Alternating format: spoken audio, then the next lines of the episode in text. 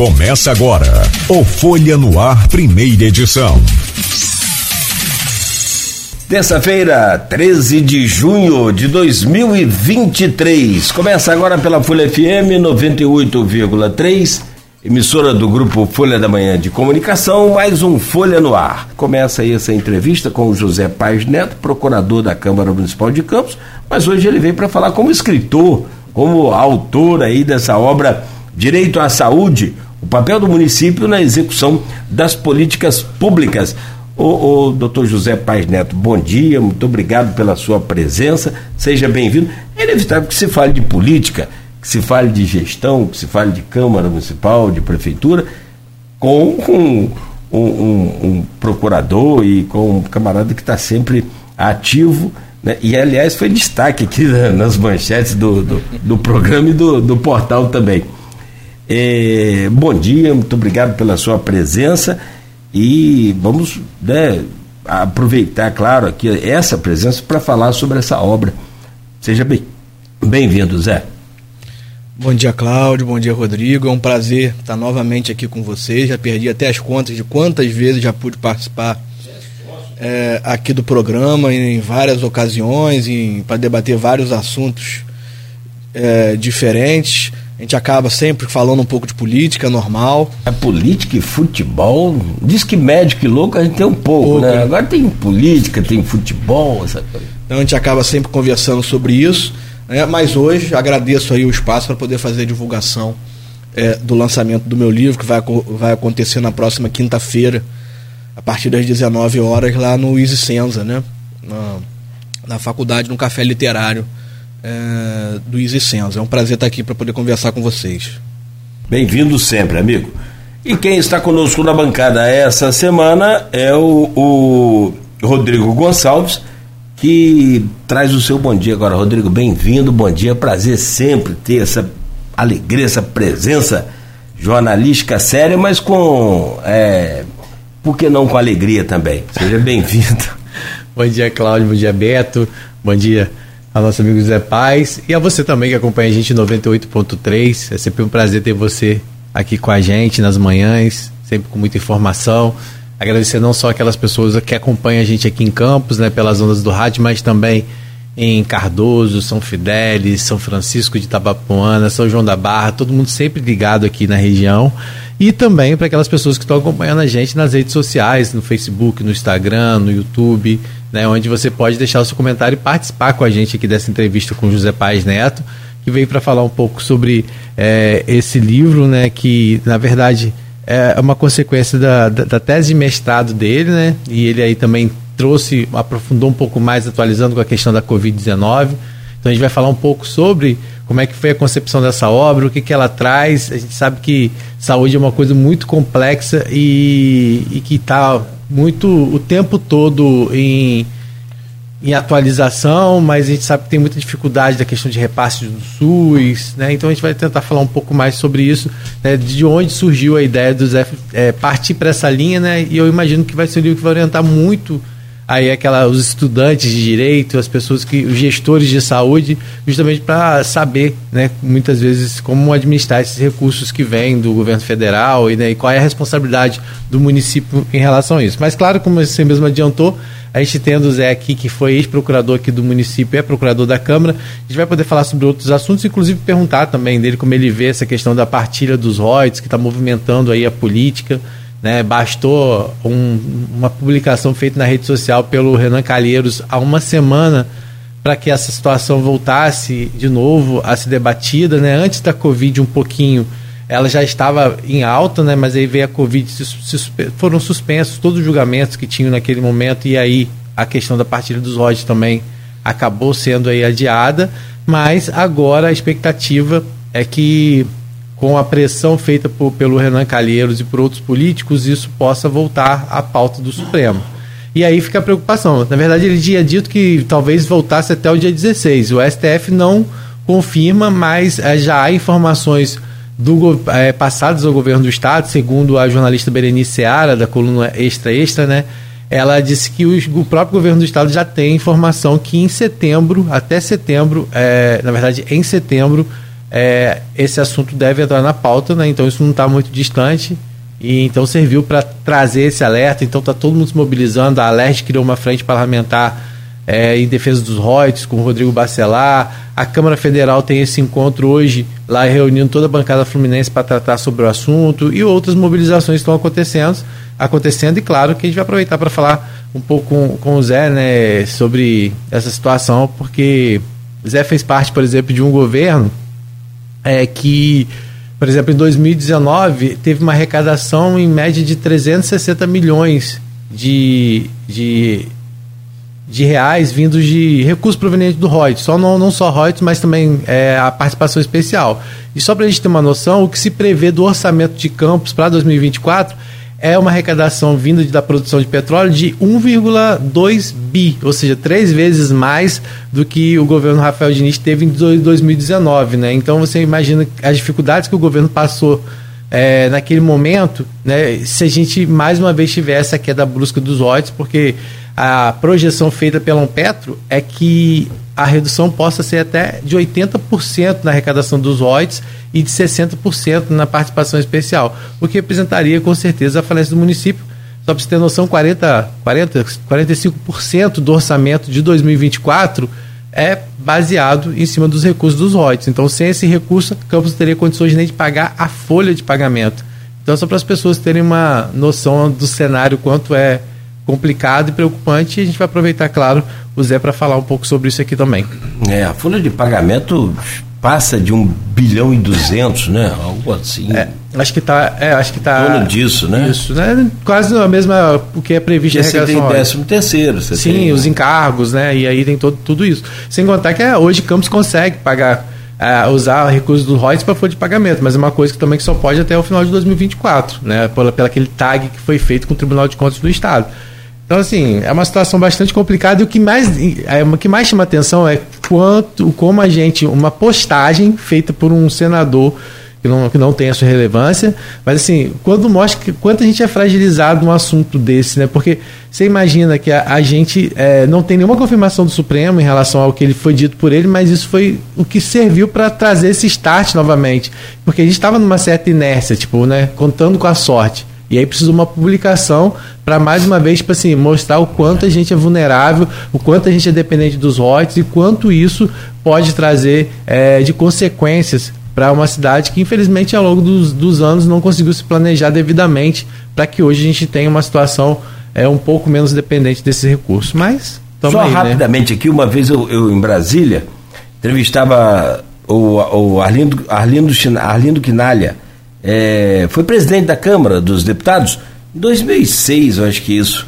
Foi num congresso de rádio e televisão que a gente foi e eu perguntei a ele, eu falei, presidente, co como que é o, o, o a, a, assiduidade, o número de processos, de, de projetos para. Não falava em partilha, falava em divisão de royalties, alguma coisa, outro termo assim. Ele falou, o campista, ele respondeu assim: tem mais de 150, meu filho. Tinha mais de 150 pedidos, deputados do Brasil uhum. inteiro pedindo os royalties nossos. Né? Então, você vê que a coisa não é brincadeira. Você vê que hoje a gente já perdeu, é lei, a partilha é uma lei, é real, é lei, só não está sendo cumprida. E aí, se for colocado, Zé pode falar sobre isso depois com mais detalhes, só para fechar o raciocínio, se for colocada realmente em, em prática e com o, o, o retroativo, retroativo obrigado. Você, você fecha o estado do Rio de Janeiro, entrega a chave lá pro presidente e vamos embora, filho, para outro lugar, não sei fazer o quê. Se partir. São 10 anos, né, nisso são, já, né? Já 10 anos. Não tem ninguém impagável, pode falar assim, né? É, então o, Zé Alves comenta melhor pra gente, o Zé, Zé Pai Neto comenta melhor pra gente.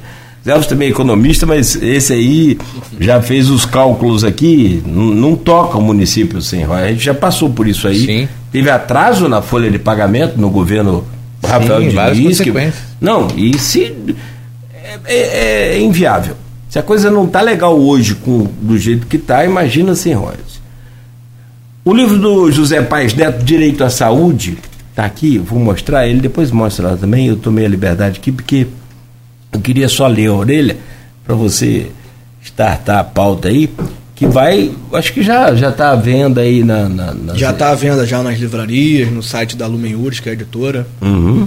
Depois a gente vai falar aqui o site, depois a gente vai postar o link ali direitinho, mas na orelha aqui, gente, diz o seguinte: definir a que ente federativo pertence o dever jurídico de concretizar as demandas dos particulares no âmbito do direito à saúde talvez seja tão desafiador quanto o aprimoramento dos parâmetros de controle das políticas públicas entre os poderes.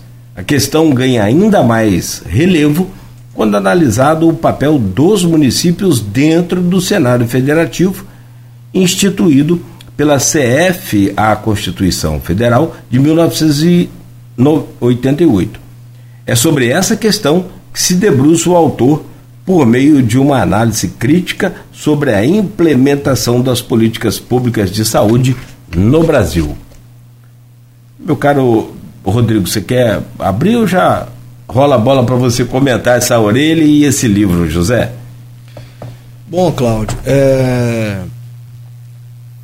como o Rodrigo bem colocou, né, esse livro surge a partir da minha dissertação do mestrado em que eu pude é, me aprofundar nos estudos das políticas públicas, em especial é, no estudo das políticas públicas de saúde, que era algo né, que me atormentava durante o tempo, né, durante o período em que fui procurador-geral é, do município. Eu fiz esse mestrado durante o período que eu era procurador-geral do município, e era uma questão que me trazia bastante inquietação, né, por conviver ali no âmbito da procuradoria com né, centenas, milhares de processos judiciais é, para concretização é, do direito à saúde, das mais diversas demandas, é, enfim, possíveis e imagináveis no campo da saúde. É, e aquilo me atormentava de certa forma, porque nem todas aquelas obrigações é, que o município precisava é, cumprir em razão de decisões judiciais, nem todas aquelas obrigações eram obrigações que cabiam ao município né, mas cabiam ou ao Estado ou até mesmo é, ao governo federal. Né? E no âmbito do direito há muitas discussões, muitos estudos é, sobre o papel que o judiciário tem na concretização dessas políticas públicas de saúde.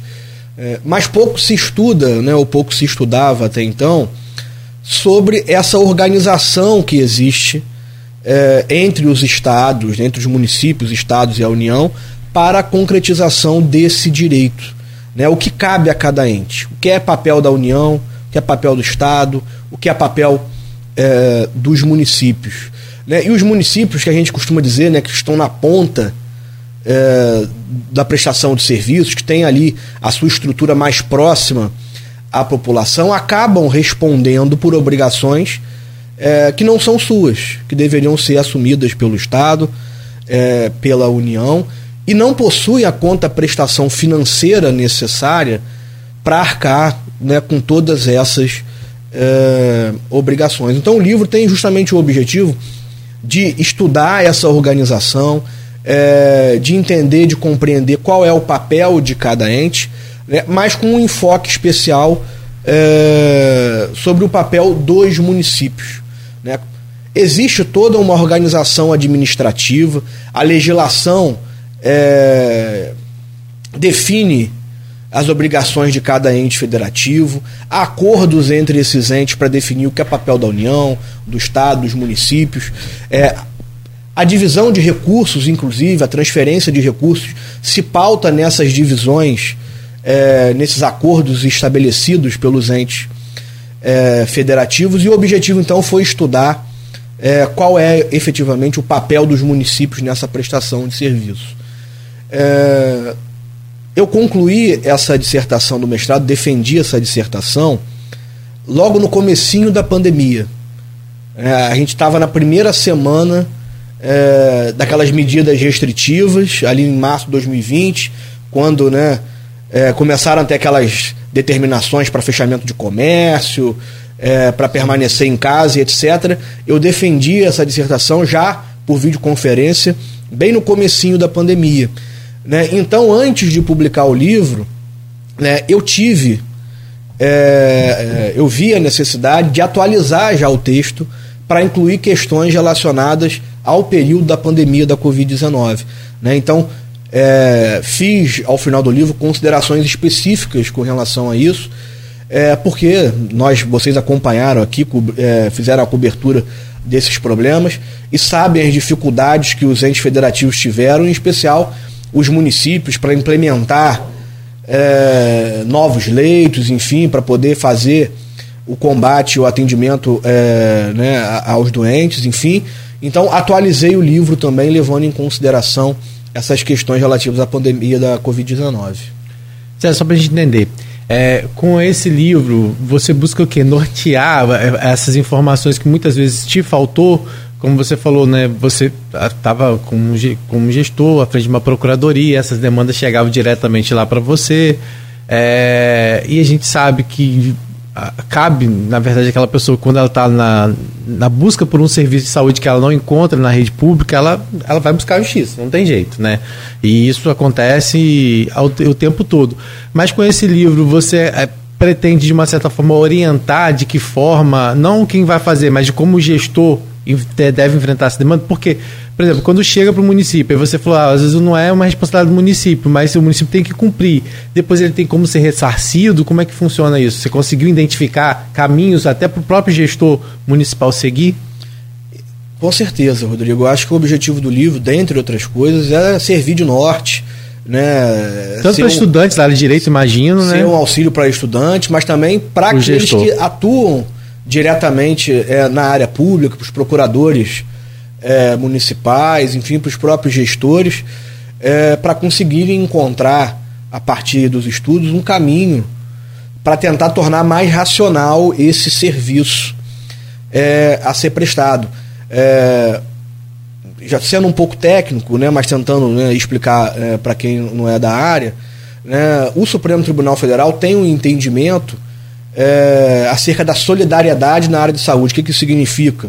Né, que todos os entes têm a obrigação de prestar esses serviços e de atender a população. Como você muito bem colocou, né, quando o cidadão ele tem um problema de saúde, ele precisa resolver e não é atendido de imediato, né, ele não quer saber se é obrigação do município, do estado, da União, ele quer que a sua demanda, o seu problema seja resolvido. Né, sobretudo na área de saúde, um problema muito angustiante, né, uhum. causa um sofrimento muito grande é, as pessoas. Então cabe àqueles operadores do direito que trabalham com a questão, cabe ao Poder Judiciário também, aos magistrados, é, trazer essa racionalidade para o sistema. É, e aí eu comento decisões é, do Supremo Tribunal Federal é, sobre a questão, que vem mudando um pouco o seu entendimento acerca dessa questão da solidariedade, né, que vem entendendo agora que, óbvio, o cidadão pode demandar aquele ente que ele achar é, mais adequado para o cumprimento daquela obrigação, mas que o Poder Judiciário tem sim a obrigação de, dentro do processo, direcionar aquela obrigação para o ente que é responsável do ponto de vista legal para que aquilo se cumpra. Né? Porque, às vezes, é, do ponto de vista da população, é bastante compreensível. Olha, para mim pouco importa quem vai cumprir, o, que, o importante é que se cumpra. É, mas a partir do momento que aquilo que é pactuado entre Estado, municípios, União, não é cumprido, isso acaba causando uma desorganização interna que, no fim das contas, acaba prejudicando a própria população. Porque a gente são entes é, tendo que comprar duas vezes a mesma coisa porque é, foram condenados em conjunto para cumprir uma determinada é, obrigação, né, recursos que seriam direcionados para uma determinada demanda na própria área de saúde, por exemplo, mas que acabam sendo direcionados para atender a demandas é, individuais, a gente faz sempre um questionamento. Né? A cada demanda individual que é atendida por meio do judiciário, né? quantas políticas públicas que teriam um, caráter coletivo né? deixam de ser implementadas por conta disso. Né? Então a gente busca trazer ali parâmetros para tornar é, essa implementação das políticas um pouco mais é, racional. Então eu acho que o livro é, serve ali para quem atua no dia a dia, para os procuradores, para os próprios membros do Poder Judiciário, Ministério Público, né, e para os estudantes também de direito conseguirem compreender um pouco como é que funciona na prática. E como é que foi esse trabalho de pesquisa? Você falou que às vezes tinha essa dificuldade de, de material. Como é que foi isso? Foi na vivência mesmo do dia a dia, como você falou, é, com decisões do próprio STF, mas também foi, foi, foi é, consultando outros, outros autores. Como é que foi a, a concepção dele para você chegar a esse material e falar assim, não, pô, tá bacana, é, claro, né, tanto que foi aprovado o seu doutorado, mas que você falou assim, não, eu acho que está na hora de a gente buscar agora uma editora para poder estar tá é, compartilhando isso com mais pessoas?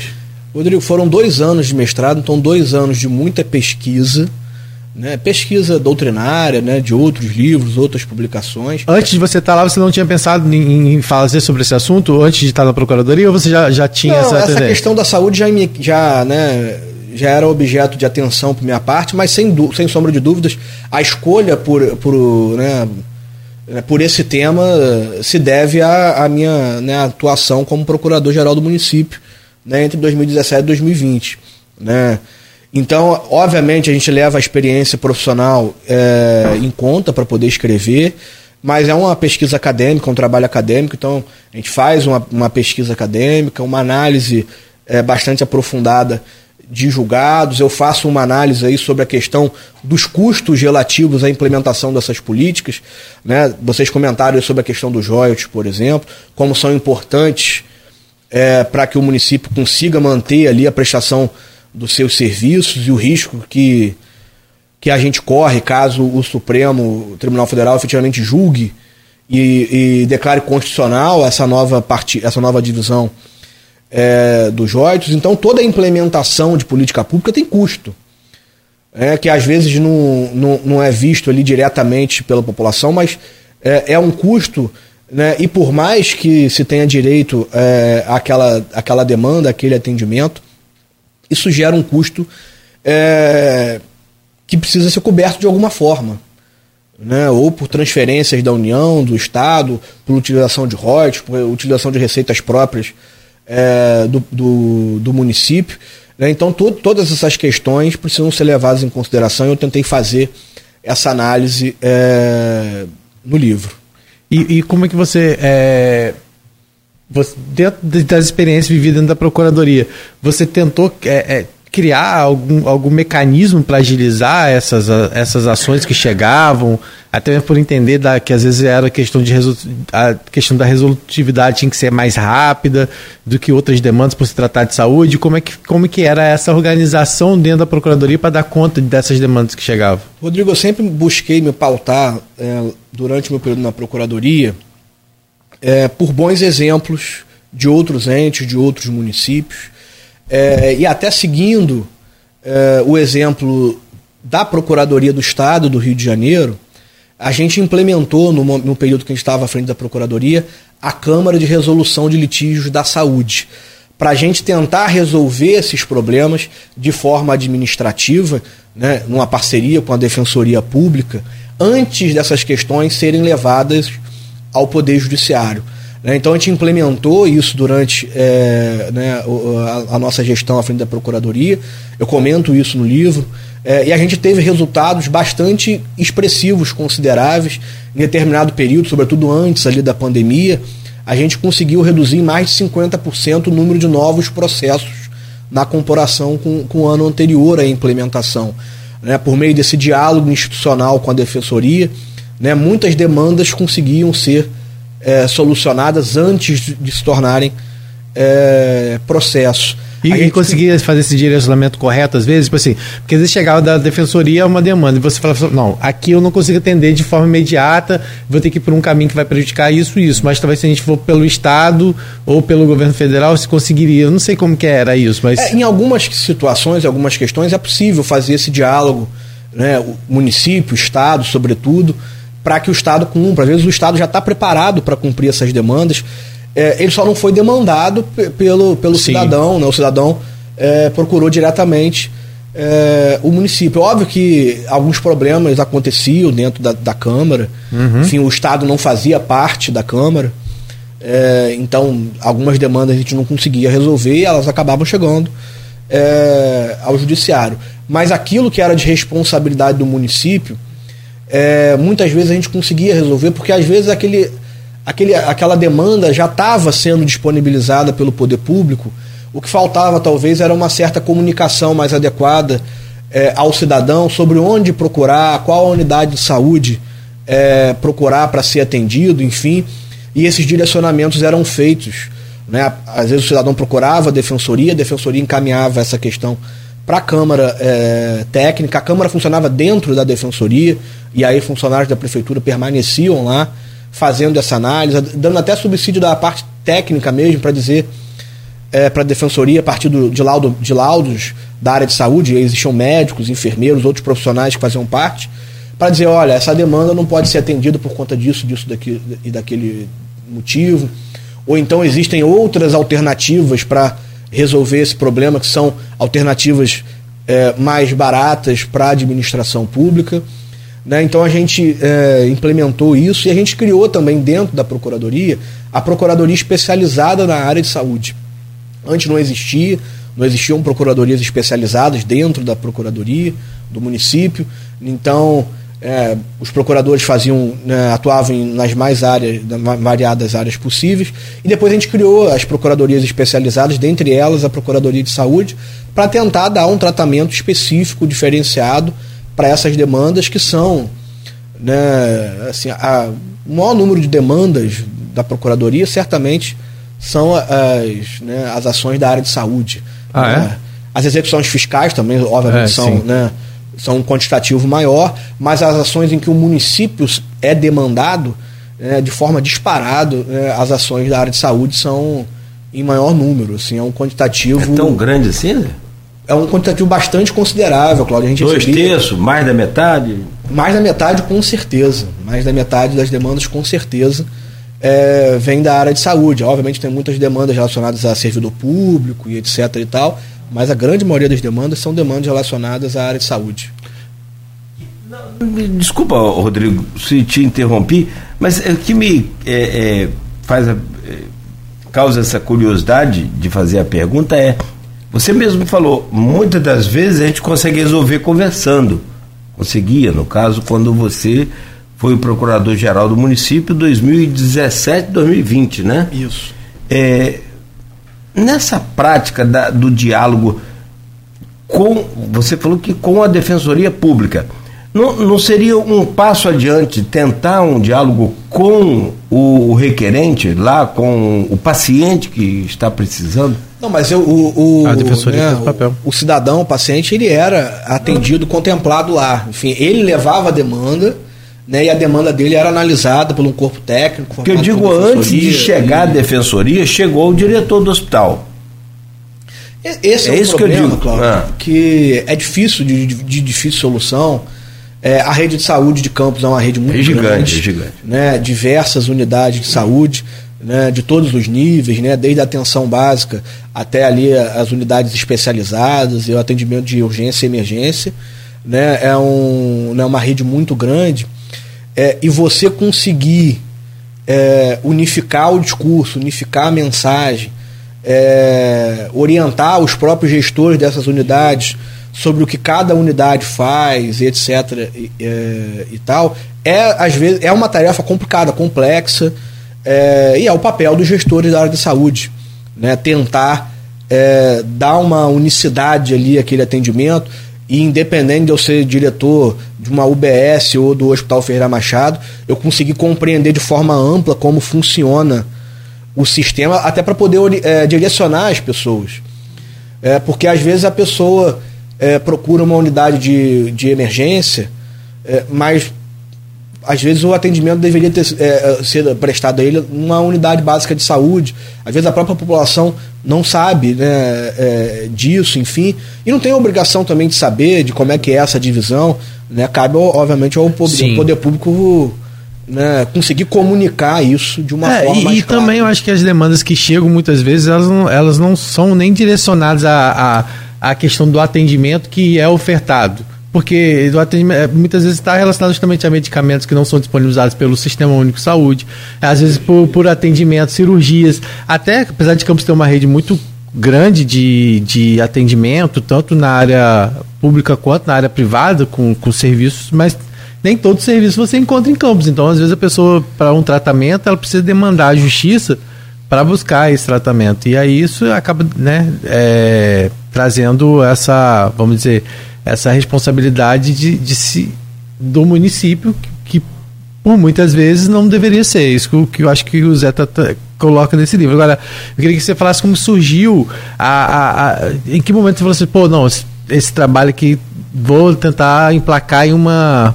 editora? Como é que foi esse contato com a editora? Porque para aprovação de livro tem que ser apresentado material e, e, e, a editora avalia né, se realmente há essa possibilidade de publicação. Como é que foi esse, esse meio de caminho para você chegar até a editora, que é a Lumen Juris? Então, é, na aprovação, quando houve a, é, a, aprovação da dissertação, né, foi aprovado no mestrado, houve a recomendação pela banca, que fez a avaliação do trabalho, é, de publicação do trabalho. Né? O trabalho foi aprovado com distinção e louvor e com recomendação de publicação. Eu demorei um certo tempo para poder é, atualizar é, o texto por conta da questão é, da pandemia da Covid-19, incluir essas novas questões. É, e o passo seguinte foi entrar em contato com a editora. É, o processo de publicação de um livro às vezes demora um pouco, existe uma certa burocracia. A editora precisa né, que o, o comitê científico faça uma análise, né, o comitê editorial faça uma análise para verificar é, se o livro merece efetivamente a publicação. Né? Felizmente foi aprovado pela editora. É, eu fico feliz. É uma editora específica da área jurídica? Eu fico é, feliz de ter publicado pela editora Lumen porque é, é uma das maiores é, editoras da área jurídica ah, hoje no, é, no país. Né, uma satisfação muito grande publicar pela Lumen. É, e aí foi aquele processo ali de, de edição, enfim, para poder. Adaptação, né? Pra... É, fazer a, a, publicação definitiva. Você, o, o, seu mestrado, você, o seu doutorado você fez pela, pela UERJ, não foi isso? É, o mestrado, né, que, que né, ensejou esse livro pela UERJ e atualmente eu também faço o doutorado, sou doutorando também. Ah, tá, você fez. Ah, entendi. Você está doutorando, entendi, bacana. E o livro é o lançamento aqui em Campos acontece agora na quinta-feira, né? Mas também já tem um lançamento marcado para o Rio de Janeiro. Isso, né? Em Campos o lançamento ocorre agora na, no dia 15, né? Quinta-feira, a partir das 19 horas, lá no Café Literário do Easy Senza, lá aberto no todo mundo. da Pátria, aberto ao público eh, em geral. Eh, e no dia 3 de agosto eh, vai haver o lançamento também no Rio, na, na Livraria da Travessa do Leblon, é, a gente vai fazer essa, esse lançamento também lá para o público do, do Rio de Janeiro. E aí vai acontecer lá um, tipo uma mesa de debate para poder falar sobre esse assunto. Isso, a gente está preparando junto lá com a livraria e com a editora é, essa discussão. Mas para quem também quiser ter acesso, já está sendo disponibilizado. É, e também tem a versão dele digital, é isso? A versão digital ainda não foi disponibilizada, por enquanto só a versão física, mas já está disponível no site, no, no, próprio site da editora Lumen Uris é, disponível também em outras livrarias. É, na Amazon também já há é, o livro disponibilizado. Né, e vai haver, obviamente, a comercialização do livro ali no dia do lançamento, na quinta-feira. Zé, é, você falou da, da questão da, da Covid que você teve que fazer essa, essa atualização, né? É, foram momentos bastante tensos, a gente estava comentando isso aqui agora há pouco, né? É, do que de como o município teve que se comportar.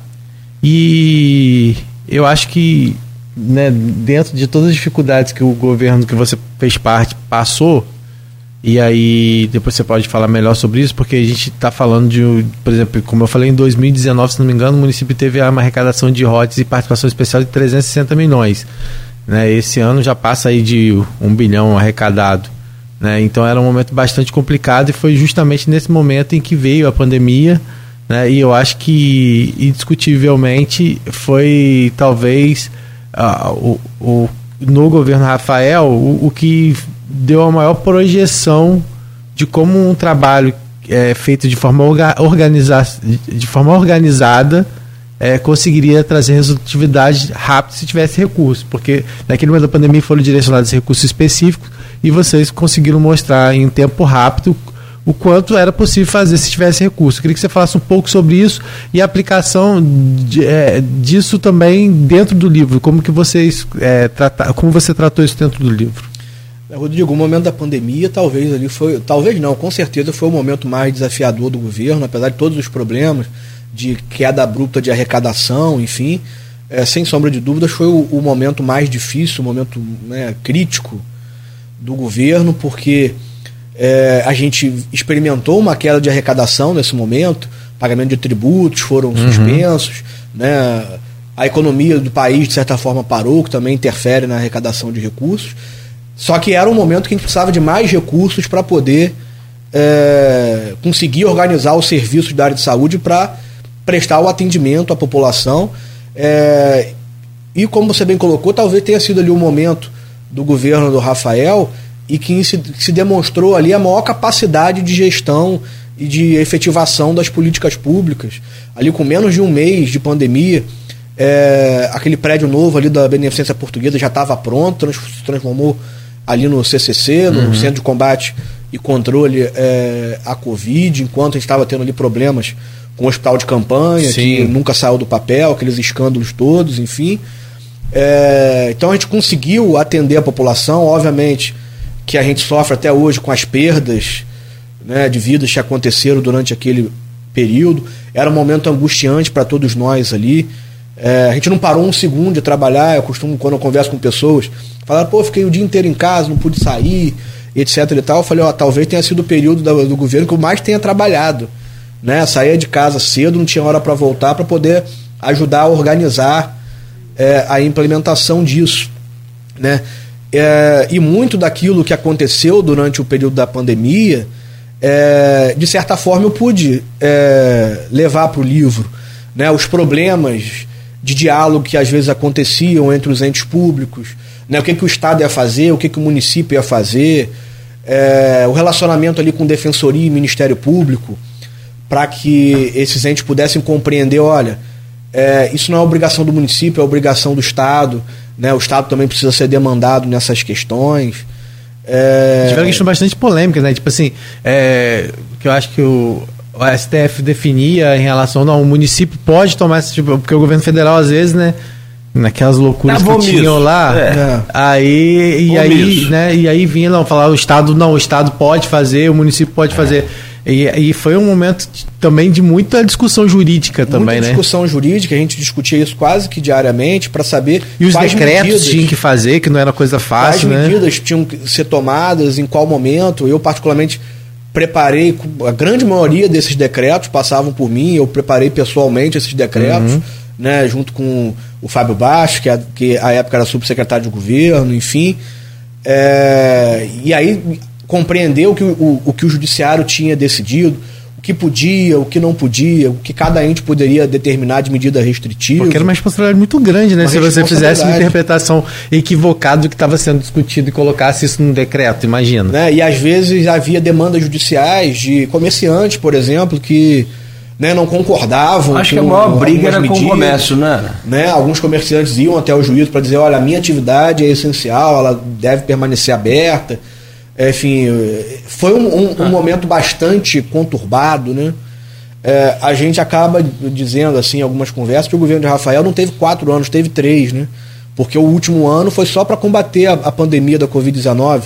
Né? Não houve mais espaço para poder implementar outro tipo de política pública, né? entregar né, outros projetos, porque a, a, a Covid-19 demandava atenção integral é, por parte do governo.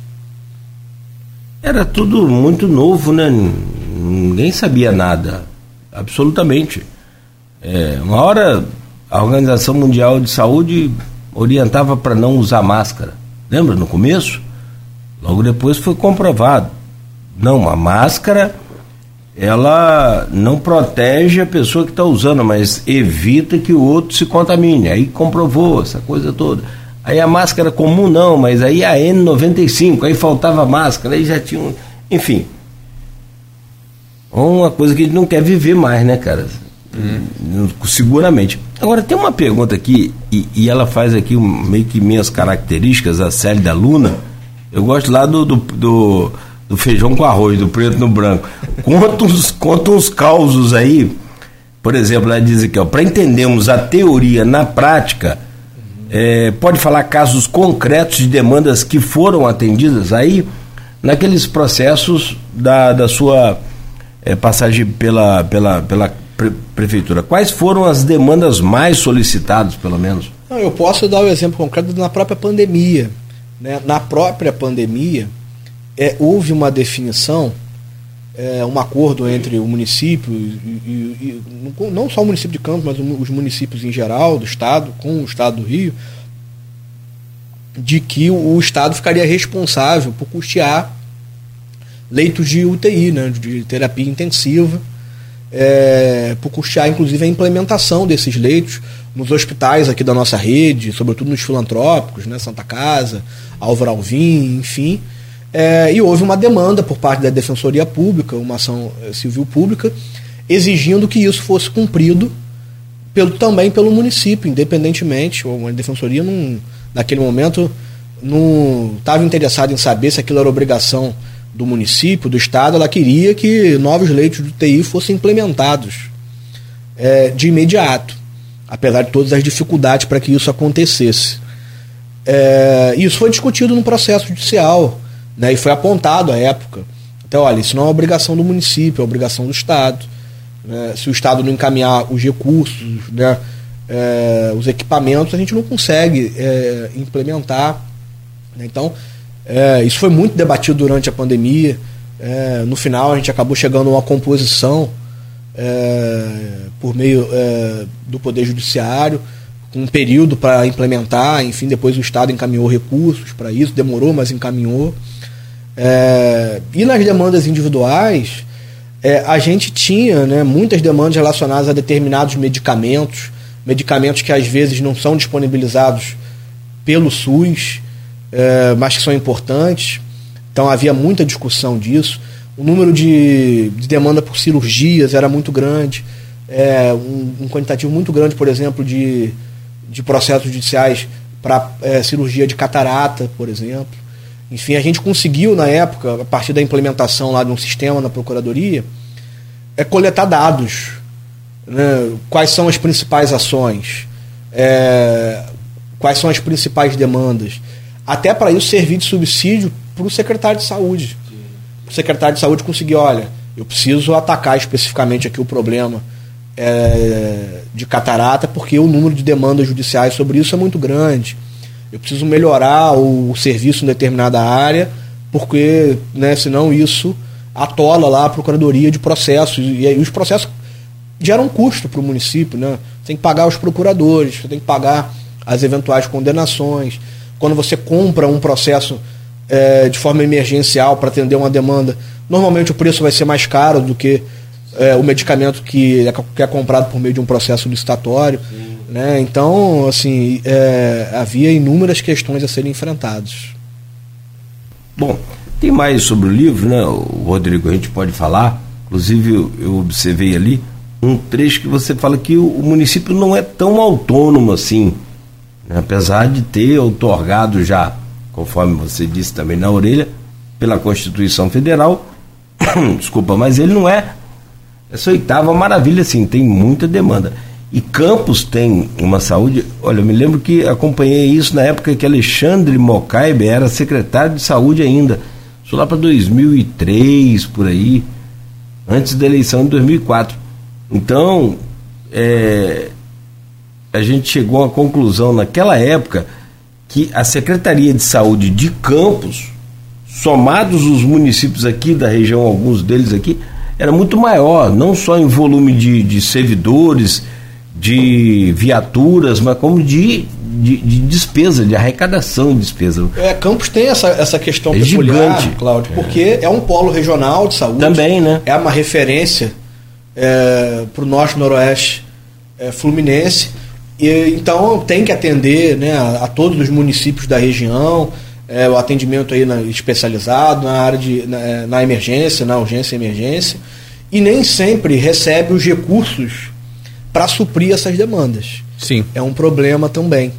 Né? Atende munícipes aí de né, toda a região, mas nem sempre tem a contrapartida financeira por parte do Estado é, e da União. A gente sabe que as tabelas do SUS estão altamente desatualizadas, é, desatualizadas enfim. é, o município precisa fazer a complementação, o município de Campos é um dos poucos municípios que faz complementação da tabela, faz isso com royalties, Uhum. faz isso com royalties, então é mais um problema que a gente eventualmente pode enfrentar Com caso certeza. né, essa partilha seja implementada. É, E, tem, e também tem uma outra particularidade de Campos, né? Além disso, porque se tem alguns serviços que são regionais e aí o município recebe recurso para isso, só que acaba recebendo demandas regionais também que não, onde não há recurso. E além disso, também a gente tem um problema que, não sei, acho que na época de vocês vocês até trabalharam um pouco isso, que é também a questão da rede particular, que muitas vezes, a- não estou falando só de Campos, mas regional, né? Muitas vezes é demandado a emergência. Né, e, e há uma forma de compensar, e há formas de se compensar isso também, né? Sim, né? É possível que, que se exija é, das operadoras de plano de saúde, por exemplo, uma compensação pelo fato daquele usuário desse plano ser atendido na rede pública. Até uma questão polêmica, Sim, sim. é, porque se discute, olha, a população em geral tem, tem direito é, À saúde, né? à saúde e, a, e, a, e a saúde pública, acesso né, aos serviços públicos. É, então, independente dela ter plano de saúde ou não, ela precisa ser atendida. É, e às vezes pode ser até uma escolha. Uhum. É, porque a, a gente tem essa impressão que o serviço particular em geral é melhor do que o público, Sim. mas em algumas situações é, o atendimento da área pública é melhor do que o atendimento da área privada. Com certeza. É, a gente tem aqui em Campos hoje algumas questões que se você tiver um determinado problema na área de saúde, é melhor você procurar o Ferreira Machado do que procurar Sim, eu posso as dar, unidades eu da rede posso dar uma experiência, eu tenho uma experiência próxima, própria disso, porque na época eu tinha plano de saúde, só que eu tive uma emergência oftalmológica e eu fui atendido no Ferreira Machado e só não fiquei cego por conta do trabalho emergencial Sa feito no Ferreira engano, Machado. até hoje, inclusive, a única emergência Sim. oftalmológica da região é no Ferreira Machado. É, eu tive uma Nenhum hospital particular possui essa emergência. Eu tive uma úlcera de córnea e quase perdi a visão do lado esquerdo. Que bom, né? Deu tão certo que até esqueceu. Porque deu certo, que bom. Não, porque eu sei que tem um risquinho lá ainda por causa da, da fissura que fez na vista, né? Aham. Então, dependendo de onde de, de como eu olho, ainda Parece dá, um- dá pra ver ainda que tem uma, uma coisinha. E foi, e foi no, na emergência do Hospital Ferreira Machado, na época do governo Nossa. Rafael, inclusive. Quer ver outra coisa? Também outra, outra, outra função é médico é, é, desse neurocirurgião. Você tem os hospitais particulares, tem no plantão de sobreaviso. Eu já vi, inclusive, num hospital particular, uma mulher entrar em desespero, porque o hospital não estava conseguindo falar com o médico, que estava de plantão no sistema sobreaviso. Ou seja, Aham. tá na casa dele, ou tá onde ele quiser, próximo, né? Da demandada, ele comparece. Sim. Ligou, ele, né? Vai lá. O Ferreira Machado sempre tem no mínimo dois. Tem, o Ferreira Machado tem uma equipe né, de Sim. neurocirurgiões de plantão. Né, de Plantão 24 horas. né, até porque como é referência para trauma, né, acidentes, tá lá né? Para fazer esse atendimento. E sem contar o- o- os cerca de 100 acidentes com motos que acontecem por mês, como disse o Paulo Irano aqui, que é um que é um- um- uma despesa que o município gasta com isso absurdo, E né? várias demandas judiciais chegam, inclusive, também, Também, a né? partir disso, de pessoas que ficam lá acamadas, é, quando não perdem a vida, né, ficam acamadas, algumas com sequelas gravíssimas para a vida toda, com É, membros ainda existem alguns amputados. gargalos na área da ortopedia, porque nem todos os serviços são prestados em campos. Uhum. Alguns serviços são especializados, apenas são prestados no INTO, lá no Rio de Janeiro, sim. enfim. E às vezes o cidadão fica lá um, dois, três meses Esperando é, internado no Ferreira Machado e acaba ingressando na justiça para conseguir realizar a cirurgia de forma imediata. Ô, ô, José, deixa eu fazer um intervalo rapidamente. São 8 horas em ponto, Rodrigo. A gente faz um- uma pausa aqui só para um café. A seguir a gente volta falando ainda do livro e dessas situações. Também outros assuntos, como o Rodrigo já adiantou aqui, essa questão dos royalties no município, isso tudo. E a gente continua conversando com você, reforça também o link lá do livro digital, só para a gente postar aqui na, na nossa página do Facebook. E para quem está ligado na gente, continue ligado. Sábado, próximo sábado agora, três da. Você é americano ou Goitacaiza? Com muito orgulho, eu sou americano. Então bora aí para sábado, vai assistir o jogo do americano Araruama. Vamos assistir, Sábado- Sábado... torcendo para ver se o americano volta para elite, né? Três da tarde. Agora engrenou, segundo o presidente aí, já Eu, colocou. eu, eu, eu tenho. eu- Vai eu- estar com a gente que o. eu o, tenho um- o, o- o- Desculpa, Zé. O, o presidente vai Wagner estar com a gente, o Wagner e o treinador também. Vão estar aqui eu na tenho quinta. um apreço muito Na grande quinta. pelo americano. Meu avô foi presidente do americano. Ah, é? né, salvo engano, na década de 60, é, no período né, de bastante vitórias do americano. Muitas daquelas estrelas estão lá no, no- Na no- camisa no, lá. no emblema, foram durante a gestão dele. Então, Ele é campeão. né, então eu tenho um apreço muito grande pelo, pelo americano. Os clubes de campo vêm passando por um período né, difícil, enfim. Mas né, o, o Wagner tem feito uma, uma gestão muito eficiente né, no clube. É, o Carlos também já tinha feito antes, Carlos Abreu também já tinha feito antes. É, e o, o clube tem tudo para poder conseguir voltar aí para a elite no próximo ano. É um quadrangular nesse, ne- nesse momento. Quatro. É, é um grupo, né? Desse grupo, quatro vão pro, pro quadrangular final, né? mata-mata, e depois sobem pela, pela ordem, agora de cabeça, que eu não sei se sobem dois ou um. O, o certo era subir dois, antigamente subiu mas eles estão na. Acho que é, a crise está subindo o som. Mas depois a gente vai confirmar isso tudo na quinta-feira. Inclusive o treinador vai estar com a gente. E lá no, no- nas redes sociais da Folha hoje, a gente vai sortear ingressos também para esse jogo aí, sábado na Rua do Gás. São 8 horas e 2 minutos no oferecimento Proteus, serviços de saúde e medicina ocupacional, qualidade certificada ISO 9001-2015, Unimed Campos, cuidar de você. Esse é o plano. Laboratório Plínio Bacelar e vacina Plínio Bacelar. Voltamos em instantes. Neste programa, com o Rodrigo Gonçalves da bancada, estamos conversando com o José Paz Neto, procurador da Câmara Municipal de Campos, eh, advogado e agora escritor, lançando o seu livro Direito à Saúde, o papel do município na execução das políticas públicas. Ali, Roberto, eh, como o Rodrigo gentilmente mostra aí, o livro que vai estar, já está à venda aí digitalmente e, rapaz, e, e na quinta-feira será, será lançado no Easy Senza às 19 horas. No Café Literário do Easy Senza, Mas tem outro lançamento aí também no Rio. no Rio, 3 de agosto. 3 de agosto. Lá na parte chique. É, É. que botaram fogo ali. Na, rapaz, tem uns camaradas, eles colocam fogo todo dia na, na Lapa. Você tá vendo a imagem daí, Zé? Ali, ó, na descida da ponte da Lapa, aqui no, do lado de cá, margem direita do Paraíba. Os caras colocam fogo ali no lixo. Bicho, é um inferno. E ho- hoje a fumaça preta, tipo que botaram fogo em pneu. Cara, é um absurdo. Nós estamos em pleno século XXI e os caras queimando lixo no centro da cidade e ninguém fala nada. Não, e ali é a margem do rio, né? Tem, tem vegetação Tem também. vegetação ali, rapaz. Todo dia os caras colocam fogo A ali, chamada cara. mata ciliar. Então tá na hora de alguém aí do INEA, sei lá, alguém olhar isso com mais atenção. Rapaz, é impressionante. É impressionante. Eu fico revoltado. Eu não tenho alergia, Secretaria de. Meio Ambiente, alguém tem que Vamos isso. acionar aí o pessoal para ver. Eu acho que ali é Ibama, é INEA, é É. todo mundo. Ah, olha o advogado aí bom pra gente contratar. Não, e vale ressaltar que a gente está num período seco, né? Que é um período normal e que acontece mais incêndios florestais nesse período, justamente entre maio e setembro, né? E a gente já tem vários agravantes, né? Então pedir a galera aí para não colocar não, fogo adianta pedir, não, Rodrigo. Você é muito educado. Você desculpa, mas não adianta, porque os caras não têm educação, não têm noção. Ontem eu tava passando na ponte da Lapa, só desculpa, Zé. O cara tá jogando um cano, um troço. Ele foi na, na parte mais alta, se deu o trabalho e jogou no rio. Eu fiquei. mas- até gritei, mas não pode falar agora, mas assim. É, porque eu tava de carro, né? Eu gritei e acelerei. Porque sabe lá o que, que o cara.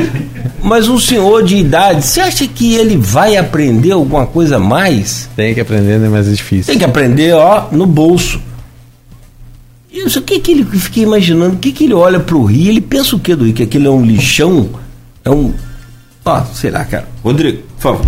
É, a gente né, tá falando sobre o livro do Zé que a gente já mostrou, mas a gente também vai falar um pouco né, sobre. Até para a gente poder entender, porque o atual cenário que a gente vive hoje em relação a a saúde, né? Muito se fala que a saúde tem avançado, tem melhorado, até mesmo na perspectiva na própria pesquisa GPP que foi feita em relação à avaliação de governo, né? Já se fala muito da questão da, da saúde tá ter apresentado números mais favoráveis do que, do que antes, né?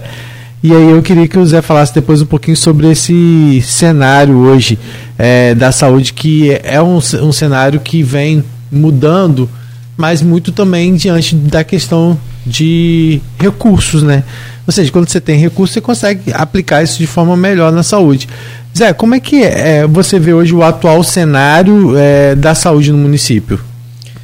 Rodrigo, eu acho que você colocou bem. Né? Quando é, se tem recurso, é, você consegue implementar um número maior de políticas públicas. É, isso é natural. Né? O ex-deputado Conde Bittencourt como está, é, costumava dizer, né, costuma dizer, que na saúde né, todo orçamento é pouco. Né? Quanto mais recurso você colocar na, na área da saúde, é, mais demandas vão surgir, né? porque são muitos problemas, a população muito grande, precisando é, do suporte público. É, eu sou, obviamente, oposição ao atual governo, mas eu não sou daquela oposição radical que critica por criticar. Eu acho que algumas coisas é, melhoraram, outras é, pioraram.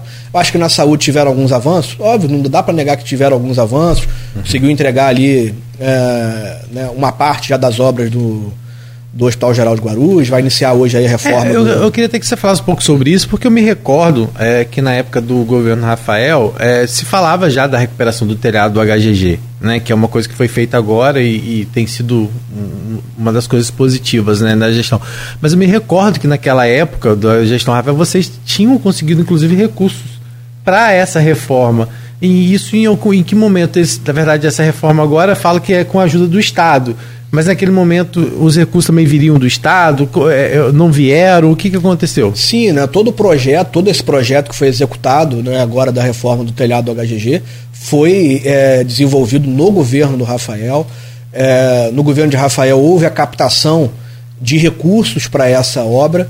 É, acontece que ali no começo da pandemia os recursos que seriam destinados para a obra, que começaria em 2020, é, foram direcionados pelo governo do estado para o combate à pandemia da Covid-19. Ah, sim, então vocês conseguiram recursos, mas aí houve essa, mudança por e, conta da Por conta da, da Covid, situação. os recursos foram todos direcionados para isso, por determinação é, do governo do estado, que acabou adiando ali a implementação daquilo que está sendo feito hoje. Foi até bom você comentar, assim, é, no governo do Rafael foi criada uma superintendência específica para captação de recursos.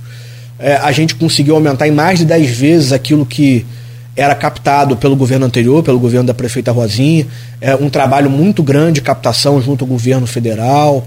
Enfim, a gente precisa lembrar que nos dois primeiros anos do governo Rafael, é, ali no final do governo Pezão, né, o governo do estado estava vivendo uma crise financeira muito acentuada, então não tinha a capacidade financeira que tem hoje de encaminhar recursos é, para o município. Muitas dessas obras que estão acontecendo hoje é, são realizadas pelo próprio estado é, que tem hoje essa capacidade financeira, é, que naquela época não possuía, mas mesmo assim a gente conseguiu, né, junto ao governo federal, é, aumentar em mais de 10 vezes a captação de recursos né, em muitos dos projetos que foram implementados naquela época.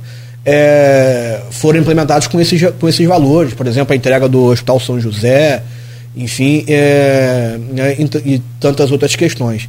É, eu acho que alguns pontos da área de saúde melhoraram, conseguiram né, entregar essas obras aí do HGG, vão iniciar hoje aí as obras lá do novo pronto-socorro do Ferreira Machado, é, mas né, a gente não pode dizer que está tudo às mil, às mil maravilhas. É, a população ainda é, sofre com problemas de atendimento, sobretudo na atenção básica. É, até hoje, é, as unidades básicas de saúde não voltaram a funcionar na sua integralidade, né? várias ainda estão fechadas, isso é um problema sério, porque é, todo mundo que acompanha a área de saúde, estuda a área de saúde, sabe que o investimento na atenção básica é o melhor investimento possível, porque evita que os problemas cheguem lá na ponta, na urgência, na emergência, na alta complexidade. É, as unidades acabaram ficando com a atividade suspensa durante a pandemia para que todo, né, o, todo o quadro Equipe, de servidores, né? etc., fosse direcionado para isso. É, e desde então elas não voltaram a funcionar na integralidade, várias ainda estão fechadas, né, muitas foram só reabertas agora recentemente, mesmo com toda essa quantidade de recurso financeiro que se tem hoje, né, com a arrecadação de royalties consideravelmente maior do que no, no governo anterior. Eu acho que é, apenas nos dois primeiros anos de governo, o Vladimir já teve mais arrecadação de royalties participação especial do que o Rafael teve no governo inteiro dele. Rafael teve participação zerada, né? né? Teve participações especiais zeradas, nunca aconteceu isso na história de Campos, desde que começou a receber royalties. É... Então, às vezes é fácil fazer essa comparação né, de um governo para o outro, mas a gente precisa levar em consideração sempre o contexto de um governo e do outro. Né? Um governo com muito mais recursos, obviamente, tem uma capacidade de entrega maior do que aquele que tem menos. Zé, é, quando a gente fala em saúde, você falou da, de toda essa complexidade que acontece. Campos é uma cidade muito grande, né? É territorial, a território de Campos é muito complicado e que a gente tem, né? Extensão aqui, né, Cláudio? Vamos botar de Morro do Coco a Serrinha, você acha que dá o quê? 200 quilômetros? Morro do Coco a Serrinha vai dar aí um. É, mais de cento, uns 150 quilômetros. É, eu acho, né? É, é muito extenso, né? Então, assim, e, e às vezes tratar disso de forma. Em todas essas políticas públicas é bastante complicado, né? Até pelas particularidades que tem em cada lugar para se tratar.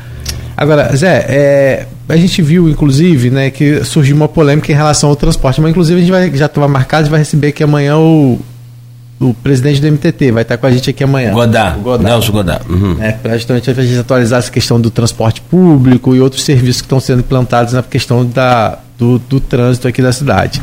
É, Cláudio leu mais cedo a respeito de uma polêmica que surgiu. Você falou, né? Ah, eu sou oposição ao governo, mas tenho, né? Não faço aquela oposição cega, né, de, de ver só os problemas. Mas surgiu uma polêmica em relação à questão do transporte público, que foi a, ba- a- é, hoje.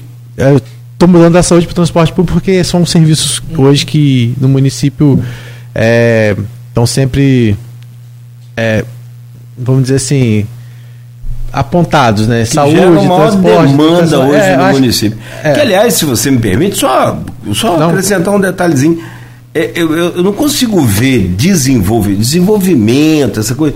É tudo uma série de. um conjunto de medidas, né? Não consigo ver desenvolvimento de uma cidade sem transporte público, do jeito que a gente tem hoje.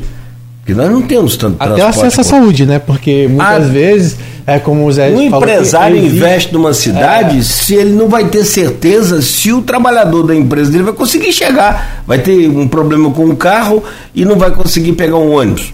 Você já pensou nisso? Hoje você não consegue pegar um ônibus para chegar à rádio. Você consegue? A tempo? Você não consegue. Não, De qualquer parte da cidade é, é complicado.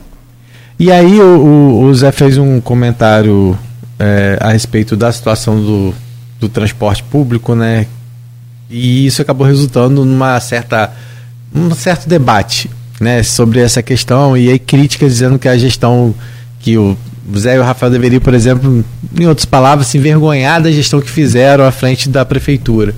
Eu queria que você falasse um pouco sobre isso. é, como que você avalia essa questão de, de muitas vezes também a gente percebe que, que há por parte da atual gestão eh, a dificuldade às vezes de acertar de aceitar críticas também né É, como que você avalia isso Rodrigo, eu acho que é, o prefeito Vladimir ele não gosta de ser confrontado, né? ele não gosta de debate. Já demonstrou isso desde as eleições, quando não participou de debates, enfim, fugiu de debates, né? não teve a coragem de participar. Ele não gosta de ser confrontado e eu acho que ele vem sendo pouco confrontado, até de uma forma geral, é, pela sociedade como um todo, enfim, é, veículos de imprensa, a própria, os próprios políticos de oposição, enfim, é, houve aquele confronto maior ali no, no início do governo, com perda de maioria na Câmara e etc. Mas ele, ele, ele costuma ser pouco confrontado. Né? E nas poucas vezes que ele é confrontado, é, em que há ali é, uma crítica mais ácida é, é, aos problemas do governo, é, ele demonstra uma certa imaturidade para responder a essas críticas, tentando partir para a desqualificação de quem emitiu aquela crítica, enfim, para ofensas com relação àquelas críticas. E que eu acho que isso não é o caminho né, de, um, né, de um bom gestor. O bom gestor tem que compreender aquelas críticas, tem que absorver essas críticas é, reconhecer quando está errado, né, reconhecer quando tem problemas para tentar resolver. Né? Se tem uma coisa que eu aprendi nesses quatro anos que eu tive a oportunidade de estar no governo é, do Rafael, é que a população é, ela não quer saber de herança maldita, de problemas do passado, é, porque se ela quisesse realmente saber disso, é, a turma que está no governo hoje nunca teria voltado ao governo, né? O bonde lá da tornozeleira eletrônica lá que está lá no, no governo é, não teria regressado é, ao governo em razão de todos os problemas que existiram e da herança maldita que o governo da prefeita Rosinha deixou para os campistas com a venda do futuro e tantos outros problemas. A população não está interessada é, em quem criou o problema. Ela está interessada em saber quem vai resolver o problema. Né? Nós tivemos muitos problemas com relação a isso, porque pela falta de recursos não tivemos né, sempre a capacidade de resolver problemas que a população possuía, mas sempre tivemos a coragem de botar o dedo na ferida e tentar resolver, ainda que fosse um remédio é, amargo. E foi o que a gente fez, por exemplo, na questão do transporte. Né, do jeito que estava, não dava mais para continuar naquela época. Né, problemas que vinham desde o governo da prefeita Rosinha, com as empresas sucateadas por conta né, dos subsídios baixos que eram repassados. É, aquela convivência predatória de van e ônibus fazendo o mesmo percurso. Lotada, tinha muita né, lotada. Né, lotada né? e etc e tal. E a gente avançou nesses pontos, conseguiu reduzir consideravelmente a questão das lotadas e conseguiu, junto é, com os operadores do sistema, com o van, com onde fez a licitação das vans, né, e conseguiu criar um sistema né, que fosse minimamente racional e que conseguisse atender interesse de motorista de van, atender interesse de empresário de ônibus, mas, sobretudo, começar a atender interesse é, do usuário, que é o principal interesse que precisa ser atendido. Houve problemas durante essa implementação? Óbvio que houve. Aqueles terminais provisórios que foram feitos é, eram a melhor solução? Obviamente que não. Né? Foi o, o possível naquele momento. É, e a gente precisa reconhecer as críticas, aquilo ali realmente não era o mais adequado, mas o sistema que foi pensado, a política pública que foi pensada, era mais adequada. Né? A crítica que eu apresentei ao prefeito Vladimir, até no grupo aqui é, de WhatsApp da, é, da Folha da Manhã, né, comandado lá pelo, pelo Aloysio Abreu Barbosa, foi no sentido de que esse governo nunca teve uma política pública de transporte efetiva. Né? O que ele tinha era um discurso populista de acabar com os terminais e voltar àquela bagunça que era nos tempos do governo da prefeita Rosinha. É, e pouco tempo depois de, de acabar com os terminais é, né, e de voltar àquele é, sistema anterior, é, verificou que aquilo estava equivocado, que o projeto que estava sendo implementado no governo Rafael era o projeto mais adequado. Né? E na prática, o que, que isso causou para a população? um atraso na implementação desses terminais de mais de 30 meses.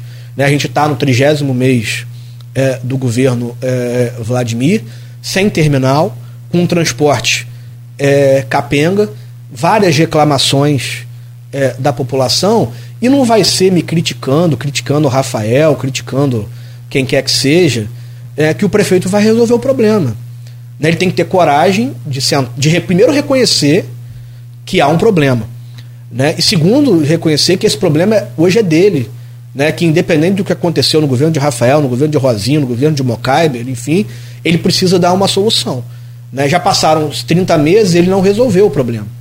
Né? E ao que parece, no ritmo aí que as obras de terminais estão indo, etc e tal, isso não vai ser resolvido ainda nos próximos meses e quem acaba sofrendo não sou eu, não, sou, não é o Rafael por conta da crítica que o Vladimir faz pra gente. Né? O Vladimir me criticar, de certa forma, para mim, é até um elogio né? enfim. É... Quem sofre é a população. Né? Eu acho que o prefeito precisa aprender isso. Primeiro, parar de pensar no, no passado, né, a gente, no nosso governo, tentava explicar à população muitos problemas que aconteceram no, no governo anterior, as dívidas que foram deixadas, venda do futuro, mas a população não está interessada nisso. A gente aprendeu né, ali de forma, às vezes, não né, da melhor forma que a gente gostaria, mas a gente aprendeu a duras penas que a, a população quer que o problema se, seja resolvido. De quem é o pai da criança, quem é o pai do problema, pouco importa para a população. O problema tem que ser resolvido. E hoje a bola está com o prefeito, Vladimir. Né, e ele precisa tomar uma providência é, para que isso seja resolvido de forma mais célere.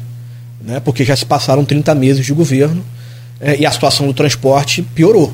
Né, mesmo com muito mais recursos, a gente pode afirmar aí com toda certeza que a situação do transporte é, piorou.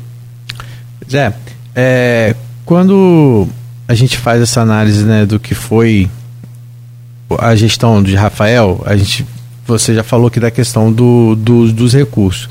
Agora, a questão da venda do futuro foi algo que também é, atravancou mais ainda a possibilidade de vocês de, de, de avançarem? Como é que você avalia isso? Rodrigo, é, para o né, ouvinte conseguir compreender, né, o que, que aconteceu com, é, por conta da venda do futuro? A prefeitura recebeu de forma adiantada recursos no governo da Rosinha e teria que pagar é, esses valores nos anos posteriores, no governo do Rafael.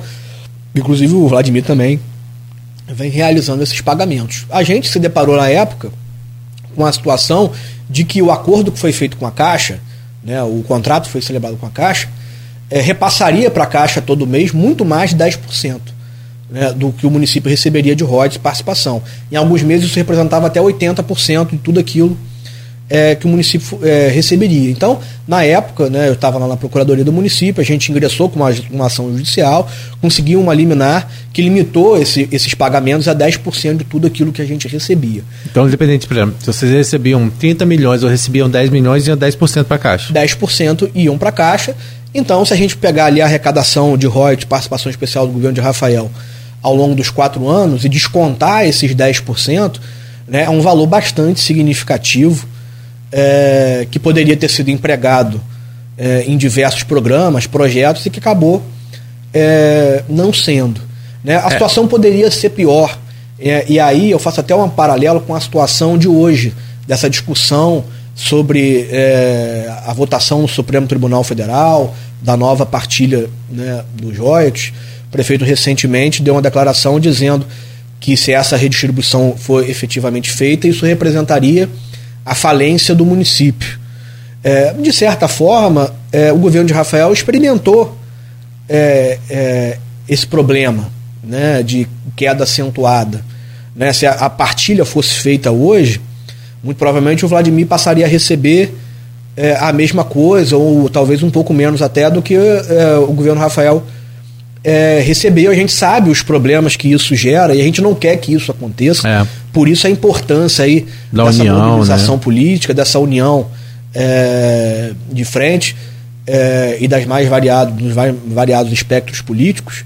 É porque o que está em interesse agora, está é, é, em jogo agora é o interesse do Estado do Rio, o interesse dos municípios, da população do Estado. O interesse agora político, enfim, pessoal, não é o que importa. A gente precisa lutar para conseguir manter, eu particularmente acho essa lei completamente inconstitucional. Gente precisa é, entender. Isso que eu ia te perguntar, enquanto você esteve lá à frente de procuradoria, isso já estava rolando, porque afinal a gente está falando de uma, uma lei de 2013 que veio uma. Na verdade, ela foi votada em 2012, eu acho, criada em 2012, mas a implementação dela foi em 2013, por causa daquele período de implementação.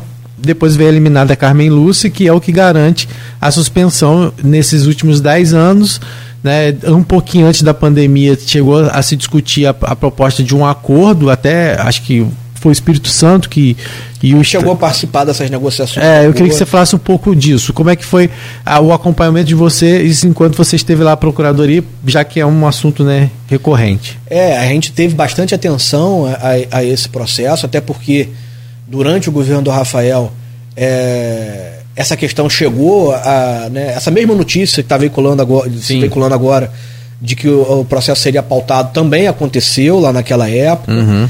É, houve toda aquela mobilização aqui em Campos, movimentos foram realizados, inclusive um movimento lá na Praça São Salvador, né, que reuniu todos os políticos da região, enfim.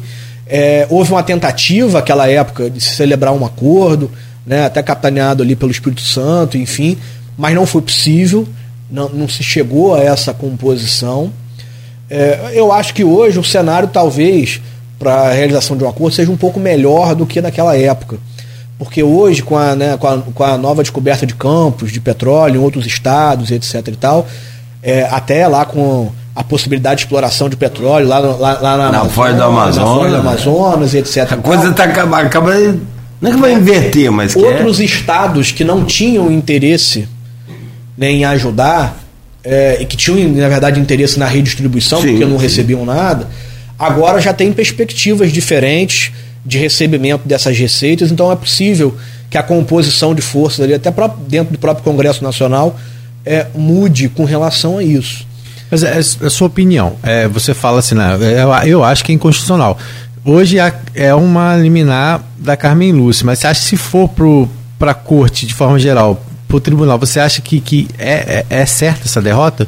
Pelo que você avalia assim? Olha, nos bastidores, desde aquela época que eu estava ainda na Procuradoria, que eu estava na Procuradoria, é, né, a história que se contava era que se fosse a julgamento que o Estado do Rio, né, que os estados produtores perderiam e que a lei seria declarada constitucional.